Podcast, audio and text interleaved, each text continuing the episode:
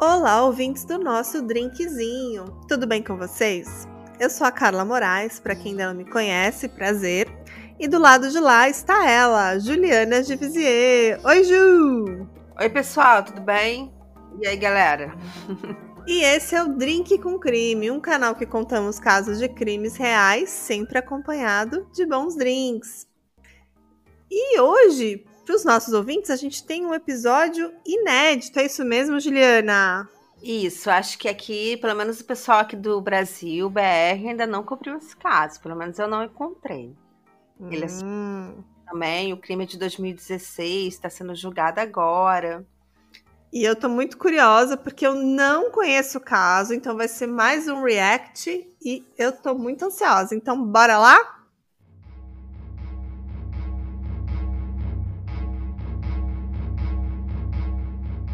O caso de hoje ele ficou conhecido como o massacre de Cowrie Pike. E esse massacre foi o massacre da família Holden, que ocorreu em 2016 e que desencadeou a maior e mais cara investigação no estado de Ohio. E o resultado dessas investigações revelou uma das histórias mais bizarras do True Crime. Já gostei. Sim. Me conta mais detalhes, Juliana. Então, e a história de hoje ela se passa no norte dos Estados Unidos, em Ohio, aos pés dos Montes Apalaches, no condado de Pike, ou Cowrie Pike, como eu vou chamar. E esse lugar, né, Cowrie Pike, tem cerca de 28 mil habitantes e é um lugar assim cheio de vales e montanhas. E a família Holden, ela tinha uma propriedade rural em Cowrie Pike, e nessa, nessa fazenda havia várias casas, e algumas casas eram, na verdade, trailers. E lá viviam alguns núcleos da família Roden. O patriarca da família Roden se chamava Christopher, de 40 anos. A gente vai chamá-lo de Chris, Chris Roden, como ele era conhecido. E a, ele e a sua ex-esposa, chamada Dana May Roden, tiveram três filhos: o Frank, de 20 anos, a Hannah, de 19 anos, e o Chris Jr., de 16 anos. Só que o Chris e a Dana, eles se divorciaram. E o, o Chris Roden e a sua esposa Dana se separaram. E após o divórcio, ela se mudou para uma casa ali na mesma propriedade. Então, eles passaram a ser vizinhos, basicamente.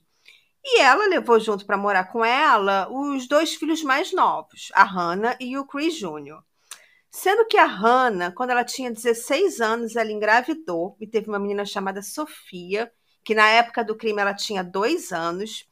E aí a Hannah foi viver por um tempo na casa do pai da família da filha dela, da Sofia. Mas, após problemas do relacionamento, ela voltou a viver na casa da sua mãe e levou junto a sua filhinha, a Sofia. E um tempo depois, a Hannah começou um novo namoro e acabou engravidando novamente. E no dia do crime, a Hannah tinha um bebê de dias com ela. Hum. Já o filho mais velho da família, o Frank, era noivo de uma mulher que também chamava Hannah, era outra Hannah, chamada Hannah Gillen. E ambos tinham 20 anos, né? Tanto a Hannah Gillen quanto o Frank tinham 20 anos.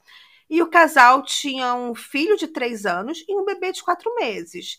E eles também viviam lá numa casa na propriedade, ao lado da casa principal. Provavelmente num trailer também, né? É, pelo que eu estava vendo nas fotos, a casa principal é uma casa bonita. Depois tem uma casa que é tipo uma casa container, não é uma casa de trailer, mas uhum. é uma uhum. casa que é montada por módulos.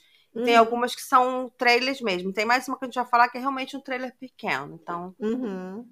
Acho que cada um que se casava ali pegava um cantinho do terreno, sabe? Fazia uma casa ou botava um trailer uhum. e ia uhum. vivendo. Aqui no Brasil a gente faz um puxadinho, a gente sobe mais um andar. E lá eles é. compram um, um trailer. é, exatamente. Acho que lá, lá eles compram um trailer. No dia 22 de abril de 2016, os irmãos da Dana Roden, a Dana era, era a matriarca, né? Era a mãe lá, ex-esposa do, do Chris. Então, os irmãos dela, que se chamavam uma mulher chamada Bob Joe e um homem chamado James Mulley, eles chegaram na propriedade, porque eles trabalhavam na residência, eles ajudavam a cuidar dos animais, a cuidar ali da fazenda, e eles estranharam o silêncio no local, porque muitas pessoas moravam na fazenda e não era muito silencioso por lá. Mas naquele dia, tudo estava quieto. Ninguém parecia estar acordado. Será que eles estavam em casa? Bob e James entraram na casa principal e encontraram o patriarca da família morto. sem saber o que fazer, eles correram para as outras casas para poder pedir ajuda e foram encontrando corpos dos outros membros da família Roden. Aí Bob, Joe e o, e o James ficaram em pânicos, aterrorizados. E quando eles conseguiram se acalmar um pouquinho, eles ligaram para a polícia. Caramba! Eles foram direto na casa principal, então, que era onde estava o patriarca Sim. da família. E foi indo de casa em casa e vendo mais corpos. Que loucura! Que loucura, né? Imagina a situação, você chegando para trabalhar, tipo, sete da manhã, oito da manhã, você chegando no trabalho, tá todo mundo morto, imagina. Loucura. Loucura, né? E aí, quando a polícia chegou, né, os policiais, os socorristas, eles, inicialmente, eles cercaram três casas ali do perímetro principal. E eles encontraram oito membros da família Holden, todos mortos em suas camas, com exceção de um deles, que eu vou falar mais daqui a pouco. Todos foram com tiro a queima-roupa, ao estilo execução, e a, as mortes aconteceram entre a noite de 21 de abril e a manhã do dia 22.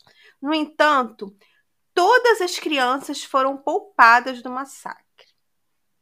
Vamos ver se eu entendi. Todos os adultos foram mortos com tiro a queima-roupa e as uhum. crianças não saíram ilesas dessa história. Mas o que mais me incomoda é o fato que todos morreram de armas de fogo, né? Que é uma coisa que é. causa barulho, que alerta o outro que tá ali próximo. Bem misteriosa essas mortes. É ótima sua observação, porque a gente vai chegar nesse ponto do silêncio, porque que nenhum deles acordou. E agora falando um pouquinho da cena do crime, é, na casa principal estava o patriarca da família, o Chris Roden. Ele levou nove tiros e ele foi o único em toda a família que tinha ferimentos de defesa contra seu agressor e que não foi encontrado na cama. O que significa que ele tentou reagir, que ele brigou pela sua vida, que ele tentou se defender. Ele levou cinco tiros na cabeça e três tiros na área do torso e um no braço. E na mesma casa que ele estava, também foi encontrado morto, dormindo na sua cama, o primo dele, que se chamava Gary Roden, de 38 anos. E o Gary levou três tiros na cabeça. Morreu dormindo com três tiros na cabeça. Caramba, todos com tiros na cabeça. Parece mortes bem pessoais e muito violentas. Tipo, a pessoa queria mesmo matá-la. Não deu um tiro. Ela hum. deu vários. Sim. Ela estava com muita munição. Ela estava preparada, né? Né? E na casa ao lado, o filho mais velho do Chris, que chamava Frank, e a noiva dele, a Hannah Gillen, foram também encontrados mortos em suas camas. O Frank levou três tiros na cabeça e a Hannah levou quatro tiros. O filho de quatro meses do casal foi encontrado ileso, dormindo entre os corpos dos seus pais. Gente, na mesma o... cama. Na mesma cama, entre os corpos. Caramba. E o outro filhinho, o filho de três anos, também foi encontrado vivo, dormindo na casa.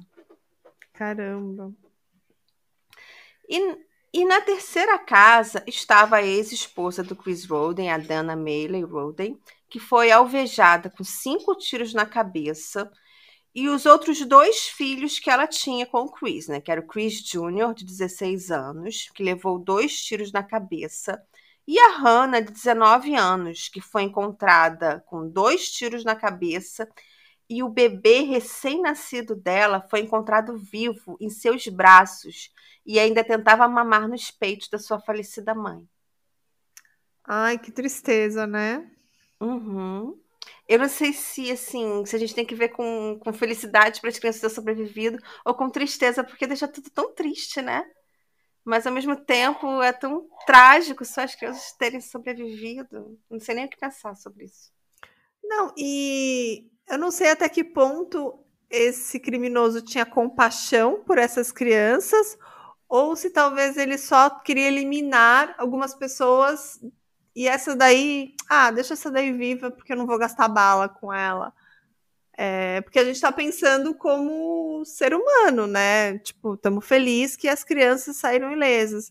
Mas talvez a cabeça do criminoso não pensou dessa forma. Falou, ah, isso é. aí não é, não é meu problema. O meu problema é vir eliminar. Mas estou bem curiosa. Quem queria fazer tão mal para essa família, né? Uma família que morava ali numa área rural. Será que eles tinham inimigos? Eu tô curiosa. Um lugar tranquilo, que nada acontecia, né? É. E lembrando que a Hannah ela tinha uma outra filha, a Sofia, de dois anos. E a Sofia não estava na casa. Ela tinha ido passar uns dias na casa do pai dela, porque como a Hannah tinha tido parto, a Sofia estava na casa da família do pai. Então ela foi poupada porque ela não estava lá.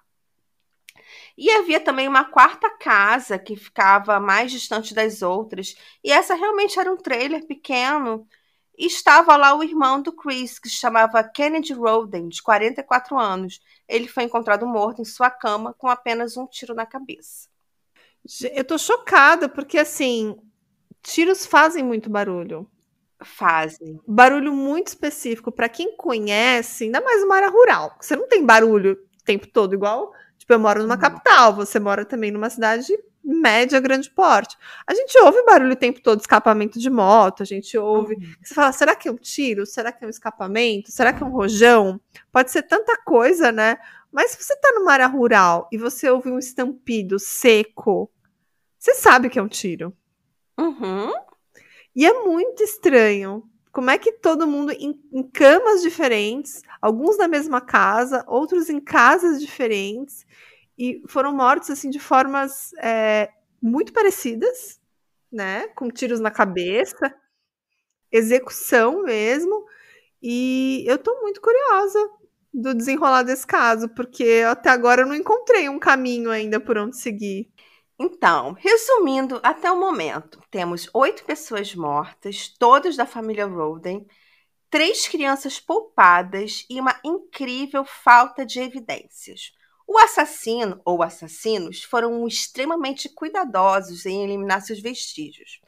Os cartuchos das balas não foram encontrados, o que significa que foram recolhidos.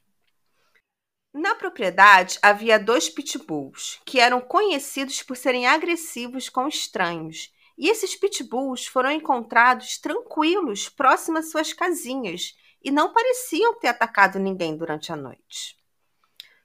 Não havia sinais de roubo de objetos na casa. No entanto, nenhum celular foi encontrado na cena do crime. O assassino recolheu o celular de todas as vítimas. Gente, por que recolheria o celular? E assim, tipo, hoje em dia todo mundo dorme com o celular do lado, né? Tipo assim, é. ninguém vai deixar o celular num cômodo e dormir no outro. É, mas ele teve o trabalho de recolher todos os celulares. Uhum. Agora, você falou é, sobre o lance de não ter cápsulas de bala, mas foi identificada a arma porque pode ser que seja um revólver que, que, o, que, que prenda as cápsulas, né? Existe também isso, que as cápsulas. Não. não... Era uma não. pistola calibre 22, semiautomática. Hum. E, e, eles recolheram os cartuchos. Eles recolheram os cartuchos. Recolheram os Tô achando que isso é um trabalho profissional. Um, um, não sei. Contratado, vou contratar um matador de. Mas tem que ser muito bom. Eu tô achando que você está indo pela primeira teoria da polícia. Uma máfia, um, é... um agente secreto, é... um tráfico de drogas. Vamos lá. É, porque assim. Hora parece uma coisa muito orquestrada. Eles entraram de casa em casa, matando as pessoas, recolhendo as evidências, recolhendo os celulares e, e parecia que tá numa missão, né? Tipo, oito pessoas. Eu tô assim, ainda, ainda tentando entender tudo isso. E assim, para colaborar com essa teoria de que você trouxe, de que poderia ter sido uma máfia, um, uma organização criminosa, a polícia começou a desconfiar do histórico criminal do Chris e do Kennedy Roden. Porque os dois, assim, faziam pequenas contravenções, os negócios um pouco escusos, e a polícia encontrou na propriedade uma pequena plantação de maconha. E também encontrou o que parecia ser um ringue para briga de galos. E por isso, a primeira linha da investigação da polícia seria o envolvimento ali da família com atos ilegais. Hum. Mas assim, ao mesmo tempo, tem muita, muitas pessoas aí desse núcleo familiar que eu que talvez não, não, não participassem disso. Então, ainda não me convenceu. E a polícia também suspeitava de que teria mais de um assassino, porque eram oito vítimas, é né? um número muito alto. Então, como todos morreram em suas camas, seria muito difícil que isso fosse trabalho de uma pessoa só. O mais provável é que fosse mais de uma pessoa indo simultaneamente nas casas, entende? Porque mesmo hum. usando um silenciador, se fosse muito perto, a outra pessoa ia acabar acordando. Sim. Né? É teve, teve, até um, um, que você falou, que era o casal com o bebê recém-nascido, que os dois estavam na mesma cama. Pois é. E matar um e depois matar o outro, é, ou teriam que ser, ou o cara teria que ser muito rápido, ou hum. teriam que ser dois. É. Né? Pois é. E Cowrie Pike era assim um lugar muito tranquilo onde nada parecido havia acontecido. A polícia precisava dar uma resposta para a sociedade. E eles gastaram muito tempo e dinheiro investigando a possível participação de tráfico de drogas que atuava na região do crime e absolutamente nada foi encontrado. Essa é simplesmente a maior investigação e a mais, a mais cara investigação que aconteceu no estado de Ohio. Isso foi em 2016? 2016, é. E parte disso é porque eles precisavam dessa resposta na sociedade e porque as primeiras pistas levavam a uma organização criminosa. Então, imagina o custo de você não, não investigar todos os traficantes que atuam numa região, todas as possíveis máfias. Então, a polícia gastou ali muito tempo investigando traficantes e nada. E você falou que eles tinham uma plantação de maconha, mas era uma plantação pequena? Era pequena, era provavelmente para uso pessoal. Uhum, não era algo assim grande escala. Não, não, eles provavelmente não. não eram assim um cartel de drogas, nada, nada desse tipo, aparentemente, né? Não. E foi investigado, não encontraram absolutamente nenhuma relação deles com tráfico de drogas ou relação. Uhum. E aí depois a polícia começou a achar que poderia ter envolvimento de um grupo mafioso que atua no estado de Ohio chamada Máfia do Pão de Milho. Gente! É. Se fosse Minas, seria a máfia do pão de queijo. Né? Máfia do pão de milho. Vamos lá, tô curiosa. Mas não tinha nada a ver com a máfia do pão de milho. Foi só mais dinheiro gasto, mais tempo perdido e nada.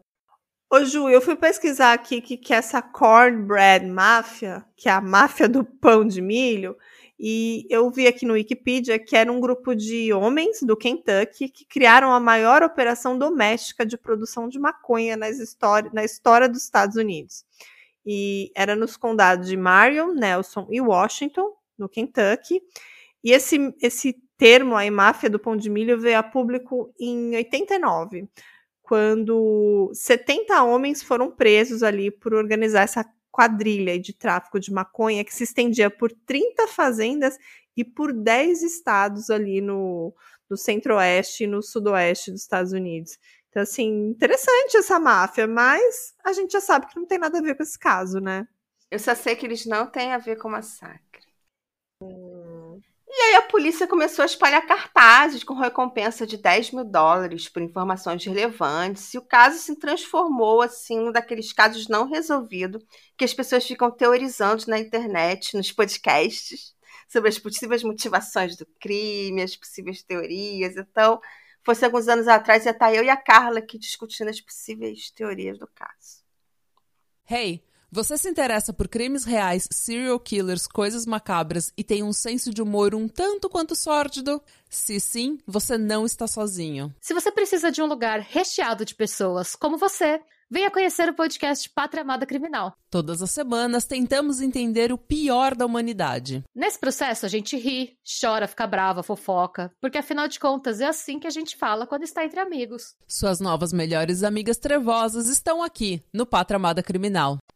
Né, mas a gente está discutindo agora, porque apesar desse caso lá nos Estados Unidos ter tido uma repercussão, eu vou ser bem honesta, é a primeira vez que eu ouço. E assim, eu estou muito animada, porque realmente é muito misterioso, são mortes que, que fogem ali de, um, de uma normalidade, né? De que você espera ali, um crime sequencial ali, quase que uma chacina mesmo, né? Sim. Só que esse, Carla, é um caso resolvido. Ele foi resolvido. Ufa, que alívio, eu vou dormir essa noite. e quando a polícia encontrou o rastro correto, o rastro que levaria à solução do crime e revelaria ao mundo que a motivação do crime foi uma bizarra disputa entre duas famílias, a família Roden e a família Regner. Hum, fala, deve ser um vizinho chato, deve ser aquele cara que você comprou a terra e o cara foi lá e, e grilou. Não sei se nos Estados Unidos tem grilagem. é, ou deve ser aquele vizinho chato que, que fica lá roubando maçã no seu pé de maçã, laranja no seu pé de laranja. Tô com achando que é coisa desse pois tipo. É, não tinha tráfico de drogas, não tinha máfia do pão de queijo, tinha vizinhos. Gente. E quem eram os Ragnars? O patriarca da família se chamava George Billy Wagner III, de 46 anos, mas chamaremos apenas de Billy, que era como todo mundo chamava. E o Billy foi casado com a Angela Wagner, que também tinha 46 anos. E eles também se divorciaram e ela também se mudou para uma casa ao lado do restante da família, igual dos Roden. Pessoa se divorcia e vira vizinho, vira amigo ela não somente continuou morando na casa ao lado, como ela continuou influenciando em todas as, as decisões da família, nas rotinas, nas decisões familiares. E o Billy e a Angela tinham dois filhos. O George Wagner IV, de 25 anos. Gente, eu já acho cafona chamar o filho de Júnior. Agora, de não sei o que, quarto é, quarto. é demais. É demais. Exatamente. E o George Wagner IV tinha 25 anos. E o filho mais novo era o Edward Jake Wagner, de 24 anos, que nós chamaremos apenas de Jake, que era o, como todos o conheciam. O Billy e a Angela eram extremamente controladores com a família e com os filhos. Inclusive, os dois filhos nunca foram à escola presencialmente. Eles estudaram por homeschooling. E isso era uma forma dos pais controlarem os filhos. E depois que os rapazes cresceram, eles adotaram a mesma postura controladora da família. E a família funcionava como uma unidade. Tudo era decidido em família e seguido por todos. Eles até faziam votações para tomar as decisões. E a, entre aspas, unidade familiar também queria controlar as mulheres que se relacionavam com os filhos. E falaremos mais disso daqui a pouco. Hum, eu já tô curiosa. Então vamos continuar o caso que tá muito interessante, Ju. E a primeira coisa que chamou a atenção da polícia para a família Regna foi que logo após o crime, a família toda se mudou de Cowrie Pike para o Alasca e moraram cerca de um ano por lá. E depois voltaram para Cowrie Pike. Sendo que antes dele irem para o Alasca, o filho mais velho, George IV, era casado e a esposa dele foi junto para o Alasca. E quando eles voltaram, o filho mais novo, o Jake, tinha se casado com uma mulher do Alasca e ela também voltou junto. Então as duas esposas voltaram junto. Só que logo que a família voltou, as duas esposas fugiram e procuraram a polícia. Hum, elas então que delataram os crimes? Provavelmente, porque não se sabe exatamente o que elas disseram, porque elas estavam assustadas e pediram sigilo. Inclusive, até as identidades delas, os nomes delas, não são falados nas reportagens. Mas especula-se que foi o depoimento delas que fez a família Regna ir para o centro das investigações.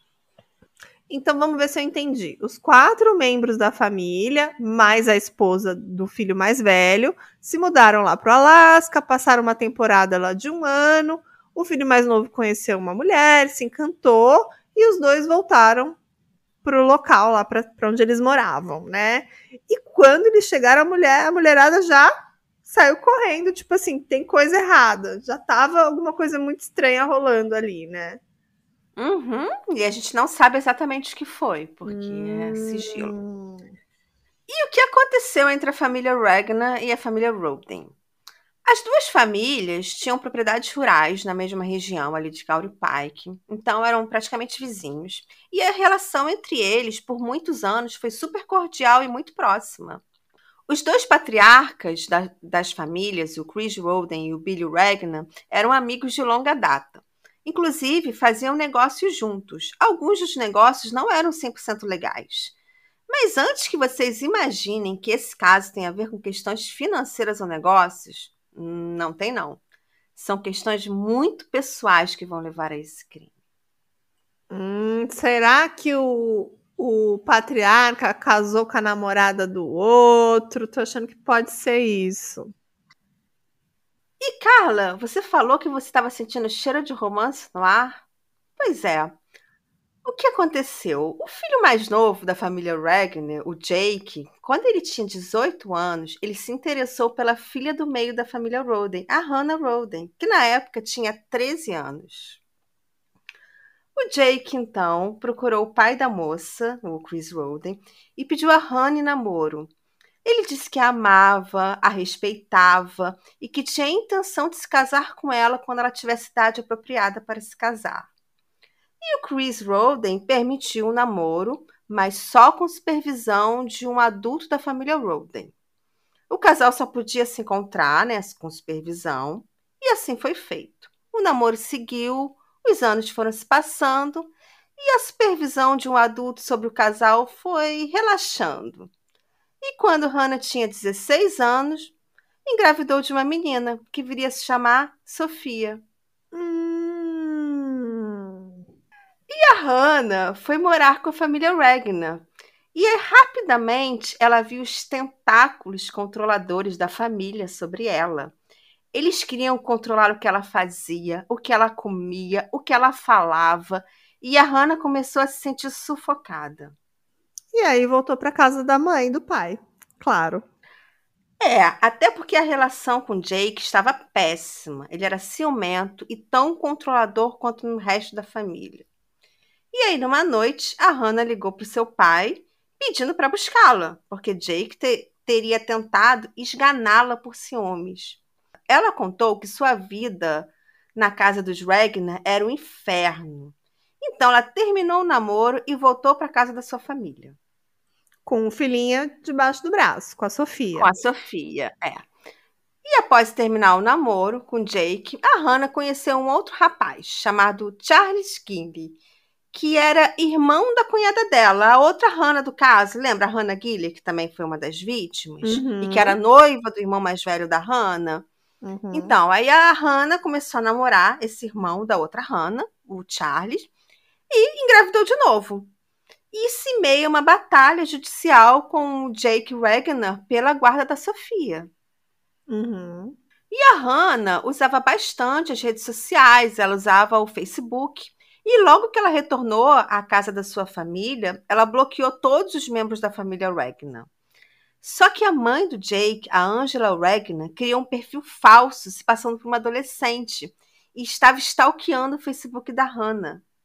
Hum. E quando a Hannah já estava grávida do segundo filho, e isso aconteceu em 15 de 12 de 2015, quatro meses antes do crime, a Hannah fez um vídeo para o Facebook no qual ela dizia que ela preferia morrer do que dar a guarda da Sofia para os Ragnar. Ela falou isso achando que estava falando apenas para os seus familiares e amigos. Só que ela não sabia que estava sendo stalkeada pelos Ragnar. Hum, e agora você me lembrou de uma coisa, que é o único é. membro da família que não estava presente na noite do crime era a Sofia? Era a Sofia. Era, exatamente. Tá, mas vai continuando que tá interessante. E após verem isso, verem esse recado no Facebook que ela preferia morrer, a família Wagner se reuniu para discutir a questão. Eles, inclusive, votaram e todos concordaram com um plano que começou a ser elaborado quatro meses antes do crime. Hannah precisava morrer para que os Ragnar tivessem a guarda da Sofia. Mas se só Hannah morresse, outro membro da família Roden poderia pedir a guarda da Sofia. Então, todos os adultos da família Roden deveriam ser eliminados, deveriam morrer. As crianças seriam as únicas poupadas, porque elas não poderiam pedir a guarda da Sofia. E por isso seria necessário aguardar o nascimento do segundo filho da Hannah antes de matá-la, porque eles não queriam matar as crianças. Além de ser a oportunidade perfeita para tirar a Sofia da casa, porque com a Hannah recém-saída de um trabalho de parto, Jake teria justificativa para levar Sofia para a casa dos Ragnar. Então vamos ver se eu entendi. Eram os quatro membros da família Wagner e provavelmente a esposa do, do mais velho, que ele já era casado, né? Que talvez ela foi, de certa forma, ali uma cúmplice também, né? Mas eram quatro pessoas que deram cabo dessa família aí de oito, né? Que loucura! E assim, a motivação é a mais bizarra do mundo. Total. É matar oito pessoas, matar uma família toda pela guarda de uma criança. Quantos casais no mundo não se separam e não matam uma família toda por uma guarda de uma criança? É muito bizarro essa motivação. Não, é triste ao mesmo tempo, porque, assim, apesar de eles estarem ali numa guarda pela criança, porque aparentemente a Hannah não ia dar a guarda para a família, para a família do pai.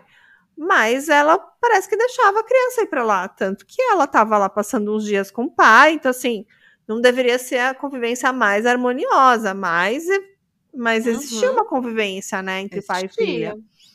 E é triste, porque um plano desse absurdo, que eles acharam que provavelmente eles iam sair impunes, eles pensaram nesse plano, tanto que não deixaram muitas evidências, recolheram os celulares, que até agora eu tô tentando entender, talvez devia ser para que a pessoa A gente vai falar ainda. Calma. porque tem muitas dúvidas ainda, né? Por que eles Sim. recolheram esses celulares? Porque como eles conseguiram entrar sem os cachorros latirem, sem. Isso dos cachorros é porque eles conheciam os cachorros, É verdade. Né? Ou Eles namoravam, eles conviviam. E os Ragnar aproveitaram os quatro meses que faltavam até a data marcada do crime, que seria após o nascimento do filhinho da Hannah, Uhum. para planejar os detalhes e tentar não deixar vestígios. O crime seria executado pelos três homens da família, mas Angela, a matriarca, ajudou em toda a elaboração. Eles compraram pistolas semiautomáticas calibre 22 para os três e compraram também na internet projeto para a confecção de um silenciador caseiro para as pistolas. E eles conseguiram fazer os sil- os silenciadores e por isso que as vítimas não acordaram na hora do crime. Hum. Então, assim, eles planejaram muito bem. Os cachorros não latiram porque os cachorros provavelmente os conheciam, porque eles eram vizinhos. E, e eles conseguiram executar bem o plano, porque até chegarem a um nome deles, talvez se as duas mulheres, as duas fugitivas, não tivessem dado alguma pista ali para a polícia, talvez até hoje esse caso estava impune, né? Tava mais um mistério que a gente não ia conseguir resolver. Sim, e eles compraram sapatos novos para os três, só que os tamanhos eram diferentes dos que eles usavam, para tipo deixar uma pegada maior, sabe? Sei. E eles ainda compraram sapatos assim de modelos que eles nunca usavam, para tentar despistar o máximo possível. Isso aí é coisa de crimiseiro, hein? Né? eles, eles devem ouvir podcast. Coisa de crimiseiro. E eles ficaram treinando tirar o alvo na fazenda da família, em troncos de árvores na fazenda. Só que eles cometeram o erro de não recolher todos os projéteis que ficaram nas árvores. Então depois foram recolhidos e comparados com a arma do crime. Hum. E eles até tingiram os cabelos para tentar se disfarçar, caso alguém visse eles entrando, saindo. Gente. Entendeu? Eles mudaram a cor dos cabelos.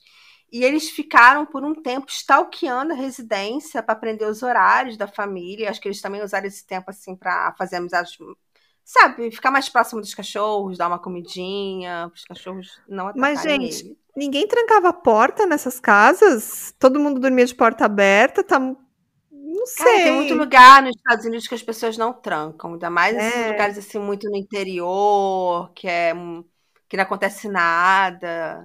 Hum. E aí, no dia do crime, a família Regner dirigiu até a fazenda dos Roden. O Billy tocou a campainha e chamou o Chris para conversar sobre o novo negócio. E aí ele foi convidado para entrar na casa principal, enquanto os filhos estavam escondidos na picape.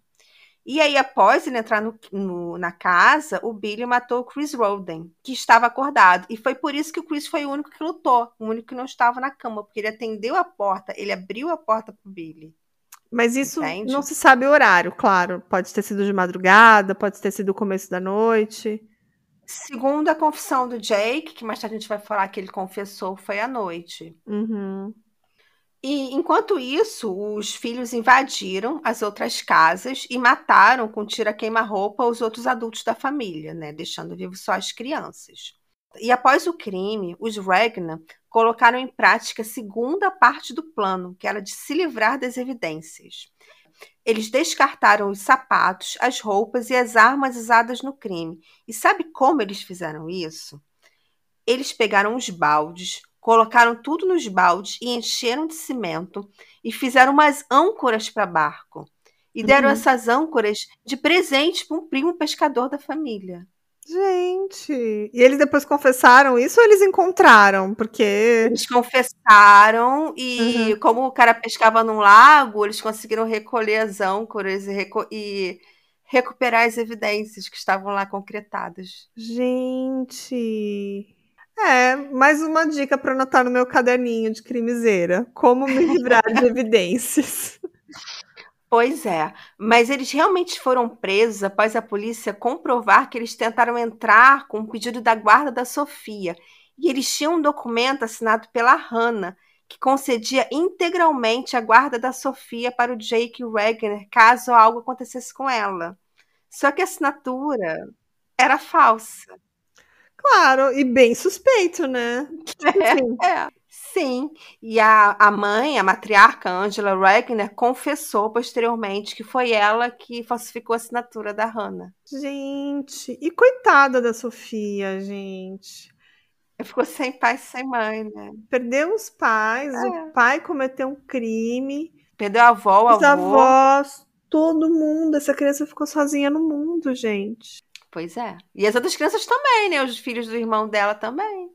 O outro filho dela também. Tamanha crueldade. Que... Quatro crianças órfãs. Caramba, que crueldade com essas crianças. E, e, e, e sinceramente, planejaram tudo isso, né? Em família. É. Um crime assim. Em que... família. Absurdo. Exatamente. Imagina você se reunir depois do jantar e agora? O que, que vamos falar? Vamos planejando crime. Chocada, chocada. E a polícia ela também apreendeu celulares e laptop da família e conseguiu recuperar diálogos com confissões do crime e pesquisas comprometedoras, como a pesquisa de como fazer silenciadores caseiros.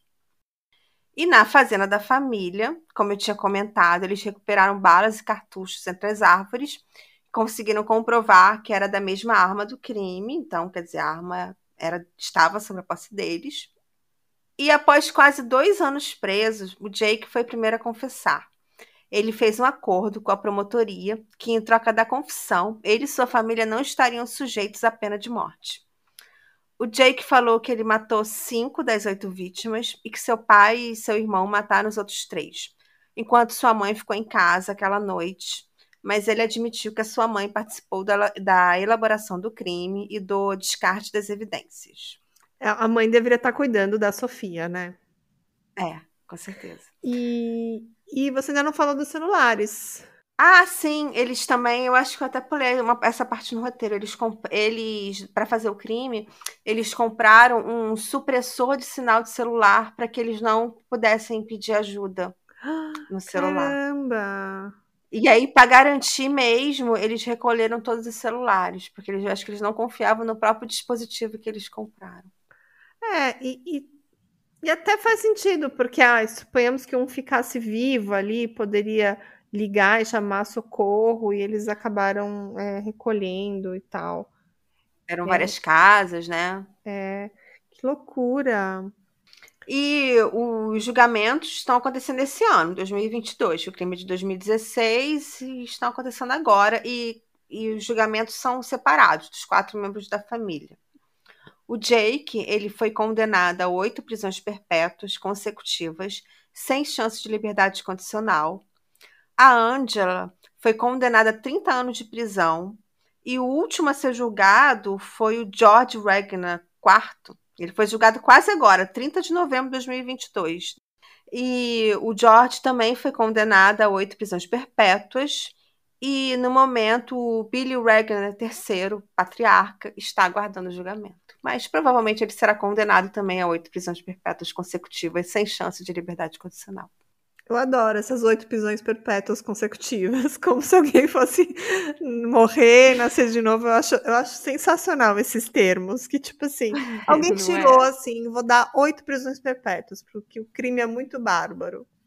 Acho que é um, é um lance mais de conscientização, né? Do tipo assim, o cara pegou oito né? Não foi só uma prisão perpétua, foi oito.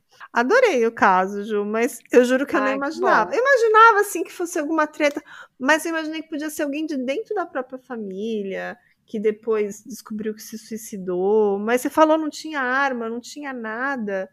Muito doido isso.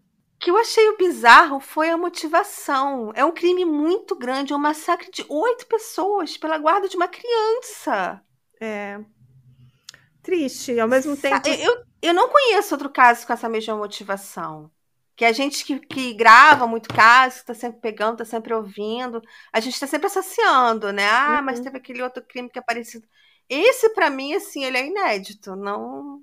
É, realmente, a gente ouve muitos casos, tipo, matar o cônjuge para pegar a guarda.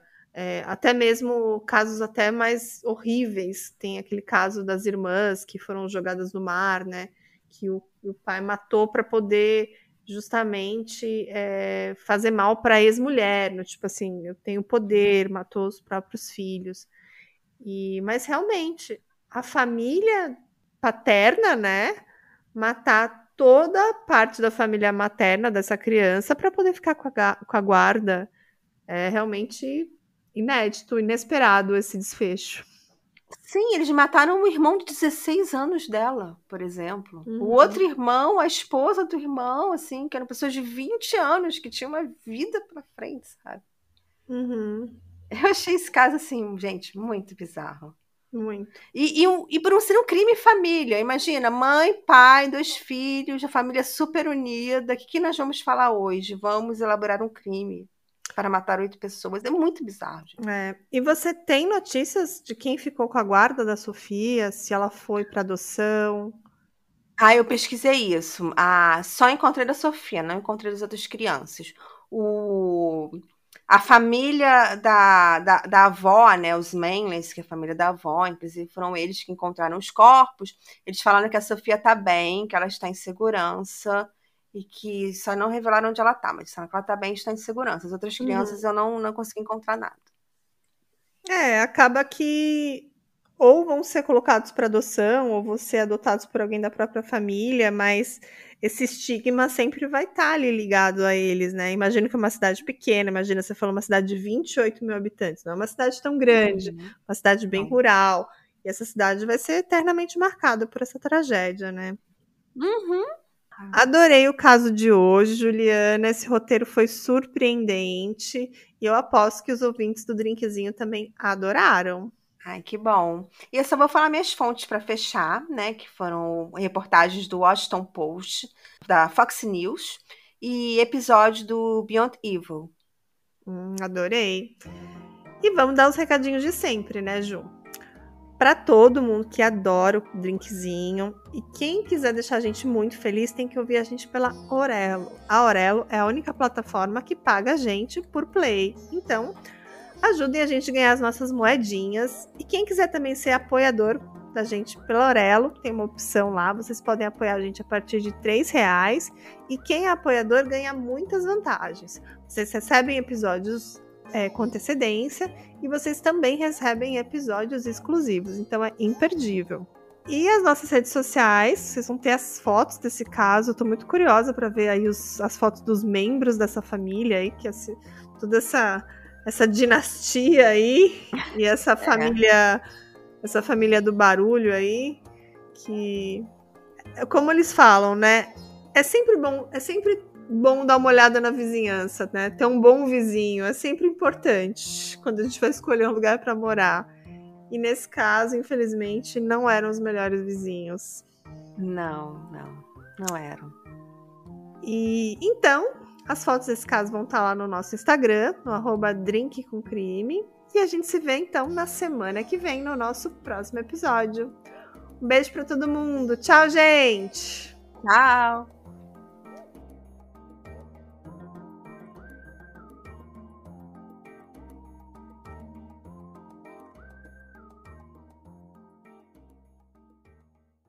Hey, você se interessa por crimes reais, serial killers, coisas macabras e tem um senso de humor um tanto quanto sórdido? Se sim, você não está sozinho. Se você precisa de um lugar recheado de pessoas como você, venha conhecer o podcast Pátria Amada Criminal. Todas as semanas tentamos entender o pior da humanidade. Nesse processo, a gente ri, chora, fica brava, fofoca, porque afinal de contas é assim que a gente fala quando está entre amigos. Suas novas melhores amigas trevosas estão aqui no Pátria Amada Criminal.